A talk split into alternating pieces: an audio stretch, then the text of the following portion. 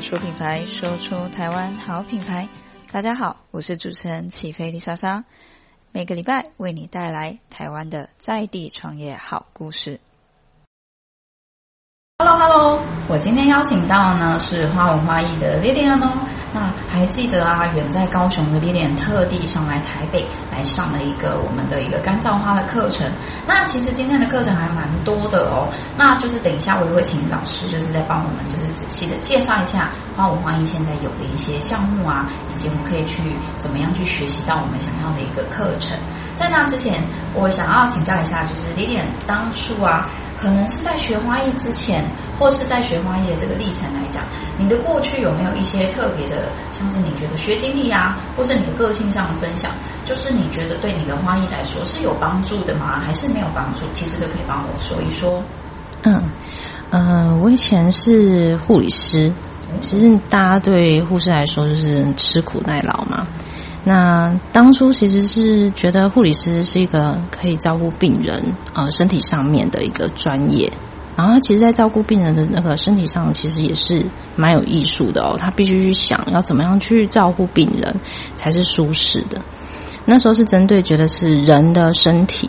那后来其实因为职场啊，还有以前的嗯、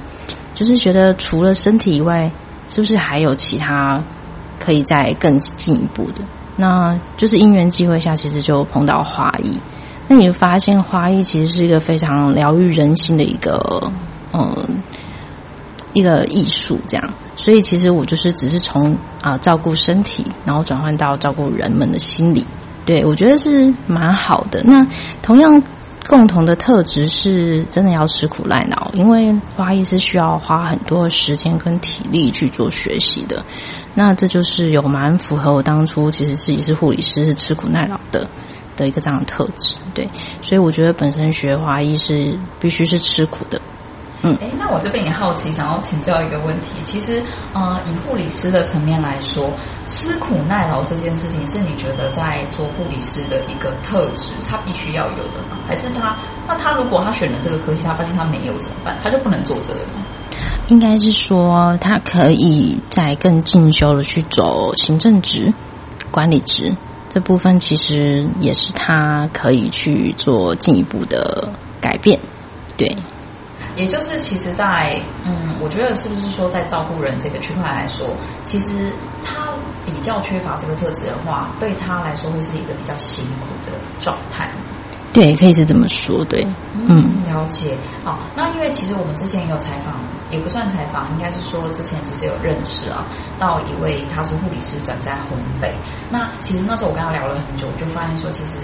感觉还蛮类似的，其实就是当初都是喜欢那种照顾的感觉。可是其实他们其实不会因为这样而舍弃了那个天职，或是他感觉是被赋予的一个使命，而是他会转由其他的一个方式，那一样可以将这个精神传递下去。我觉得这个还蛮特别的，因为其实我觉得护理师真的是一个很辛苦的职业，尤其是在台湾。台湾其实我觉得相对来说对护理的一个环境是没有这么，我觉得没有那么友善啊，就是时间真的工作时间很长。那相对来说，体系来说也是真的很辛苦，所以我真的蛮致敬，就是医疗团队跟就是像护理这样的一个，我觉得蛮辛苦的一个职业，真的很伟大。那这边也好奇，想要请问，就是说，嗯，因为其实当初因为是护理师比较吃苦耐劳的一个个性，也就延伸到现在想要做花舞花艺，把这个精神传递下去。因为其实，在做花艺的过程，那其实老师刚刚有提到的，比较像是说，你会觉得需要用到体力吗？诶，这让我倒是蛮好奇的。我以为花艺是没有那么辛苦的一个过程嘛，但其实是要耗体力的。对，因为原则上鲜花啊，其实是有一定的重量的。那其实它其实是真的会蛮吃力的，尤其是女孩子。对，女孩子其实你会很难想象那个漂亮的花店啊，怎么可能要多辛苦？然后是不是每个老板娘都会漂漂亮亮的这样子？其实事实上，你仔细去啊、呃、去询问他们，他们都会跟你说，其实真的非常的累。对。其实是非常，你要那些水，那些鲜花的那些水是每天都需要去做更换的。那那些重量啊，那些海绵啊，沾着水的海绵，其实都是非常重的。那其实我说实在的，不只是在平常的呃整理花店以外，他还在学习的过程中，他也是需要体力的。你每一堂课几乎都是两一两个小时起跳的这样子。对，这是我说的，他必须要有一定的吃苦耐劳的精神。对。哇，那其实我觉得这也是带给听众们一个一算是比较不一样的想法，因为呃，我觉得刚刚有提到一个很好，就是因为其实我之前有一个很久之前邀请的一个朋友，他也是做一个花艺的部分，他其实那时候就有提到他在花店的工作内容。其实第一个是真的很辛苦，因为其实花店真的不像我们大家想的，说哎，每个老板娘都穿得很漂亮，然后在里面就美美的就好，完全不是，跟你想的完全不一样。他其实是很出众，然后又。很劳累，很辛苦，一大早就要起来准备所有的东西，然后加上说，其实你还要就是去搭配、去包材，然后那个花其实都会有一些，算是会容易让手受伤啊，就是劳累，嗯、对嘛？捆胶带，然后你再转那个织，然后再剪刀啊，对，剪刀缠绕的过程，其实都是对手有很大的一个负担，尤其是女生又会希望说，我们都能够纤纤玉手嘛，美美的，嗯、但其实都很难，就是看到刀会是很多。伤口啊，是啊，然后就是绷带这样，真的是很可怕。嗯、所以我觉得这个部分真的是分享的还蛮好的。再来就是也想要请问啊，就是说，呃，我觉得就是在创作以及品牌。他创立的一个这些历程来说，其实我们在选择一个媒材，或是我们在选择这些材料的时候，我觉得都会是一个蛮大的困惑。也就是因为，其实我觉得花艺会让我觉得有的课程，其实我不太能够理解他为什么感觉那个质感是有落差的。当然，我可能自己是分辨不出来到底是老师的技术，可能我自己觉得还好，还是说到底是那个媒材。我看起来觉得没有那么有质感，就是我们这个部分，我们是要怎么去判断，或是老师怎么去选择你的美材？嗯，原则上，其实美材，嗯，其实他们每个每个材料其实都有它的特色，只不过是要看老师有没有把那个材料发挥到它最大的一个特特别的地方，这样，然后再来，它还有它的架构。然后除了架构以外，还有配色。其实配色是一个非常非常需要需要日积月累经验累积。那其实它可以透过看时尚杂志，你可以看时尚杂志，可以知道它现在目前流行的颜色。那再来就是，呃，嗯，还有一些像色彩学的部分。其实颜色对于人们的心灵其实是影响蛮深的，而且也可以透过他选的颜色去了解这个人。所以其实，呃，媒材颜色主观喜不喜欢，其实取决于你自己的价值观或你自己的喜好。那我觉得。就像嗯前一段说的，如果你喜欢这个老师的风格，你就可以先以这个风格先下去做学习。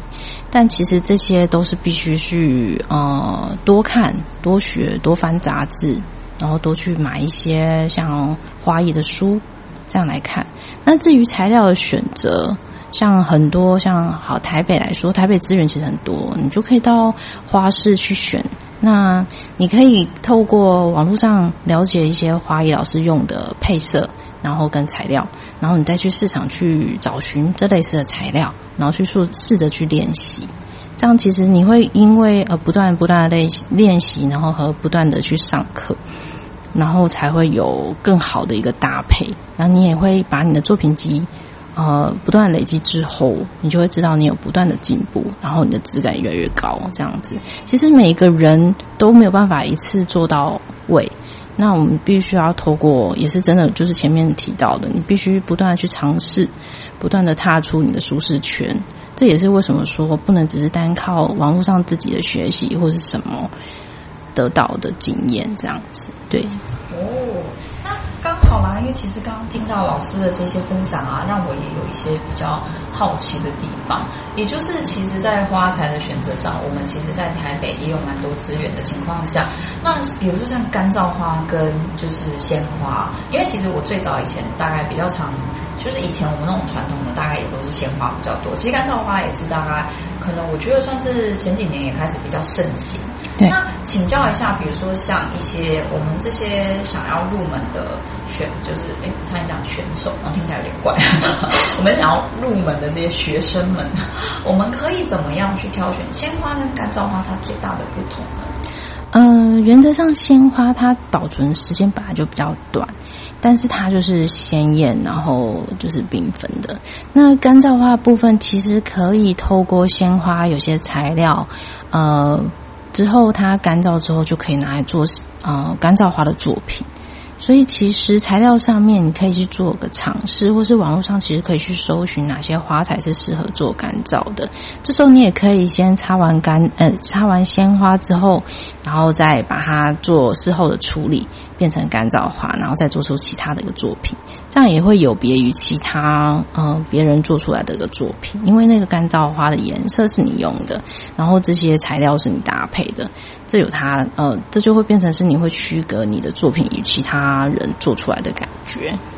哦，也就是其实可以透过自己的喜好嘛，去选择这个不同的一个搭配。那再由这些搭配来说，我们可以透由原本是鲜花的模式，可能是一种搭配了。接下来我们留下适合做干燥的部分，那我们再把它干燥过后，其实我们又可以用干燥的形式，再给它呈现不同的美感。比较会是用这样的方式去做一个不同的结合跟呈现。哇，那我觉得这个建议真的是很不错。再来也想要请教一下老师，因为其实像我观察啊，就是老师在上课的一个风格，其实真的还蛮细心的，会针对学生的一个算是可能他比较有经验或是没有经验，会去做一个搭，算是比较我觉得比较会嗯有一个不同的教法。那这边也想要请问老师有没有遇过，万一他真的就是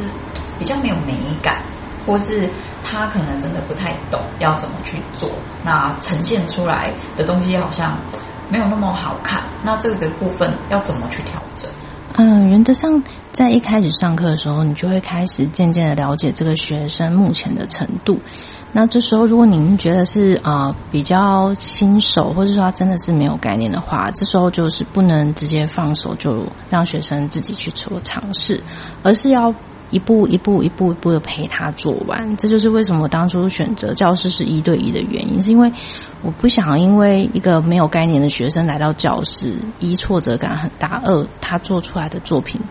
不是符合整个教室所要啊、所要给给传递给学生的，所以就是为了要保持一定的一个水准，所以原则上如果遇到这样的学生，我就是会全程去陪伴他把这个作品完成，这样子。哦，那这个真的，我是觉得这个真的是还蛮不错的，因为其实小班制它也有一些，我觉得比较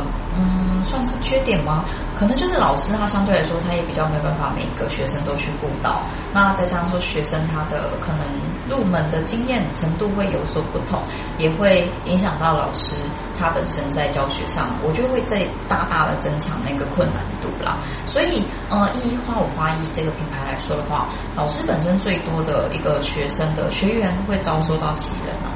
嗯，我觉得最多就是两个人，这是我觉得教室最多的学生状况。然后，如果今天刚好这两个人，嗯，如果真的都是很新的，这时候我就会想办法把他们的时间都错开一点。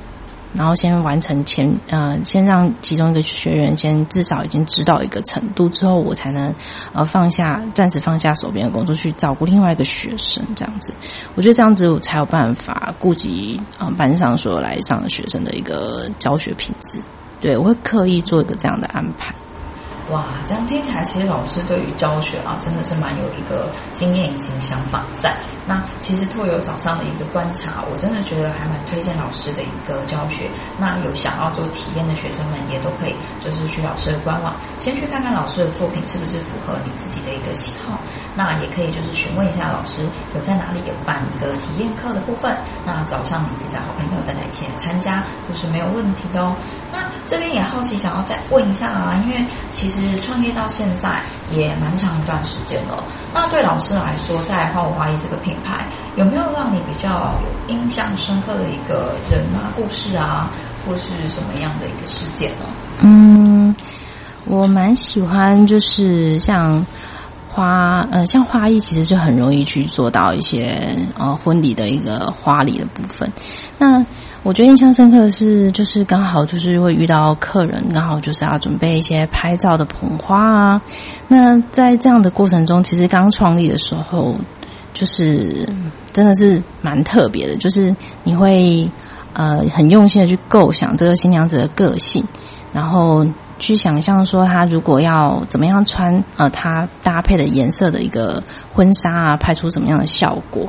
那我觉得只要呃教室。创意出来的那个花礼或是捧花，出现在他人生中呃非常重要的时刻的时候，我觉得这种感觉是非常好的。尤其是他又把他婚礼的照片分享给你，然后告诉你他觉得这是跟他当初构想出来的画面是一样的时候，你就会觉得你有你有走到他的心去，这才是一个我觉得。他当初找教师做这个商品的一个呃价值，而不是我只是完成一个花礼，然后给你做贩售这样子而已。嗯，所以对于教师做出去的捧花，我通常都会跟新人们沟通比较久，然后再来，当然这种沟通的部分，然后还有在选材的部分，都会比较挑过，所以我。嗯，应该是说，如果真的是喜欢教师所做出来的作品的话，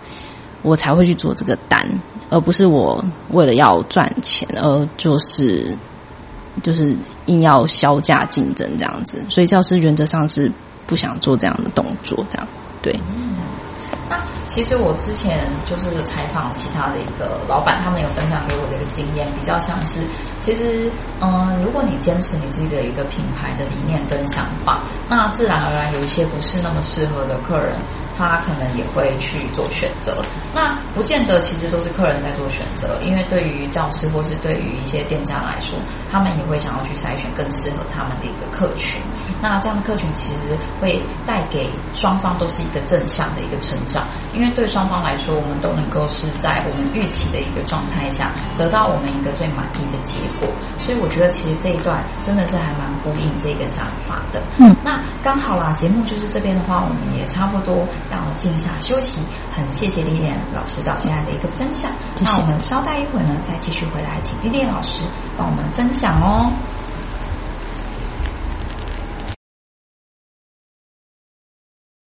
谢谢你今天的收听，我是主持人起飞丽莎莎。喜欢我们的频道，请关注我们哦。每周为你带来一则台湾的在地创业好故事。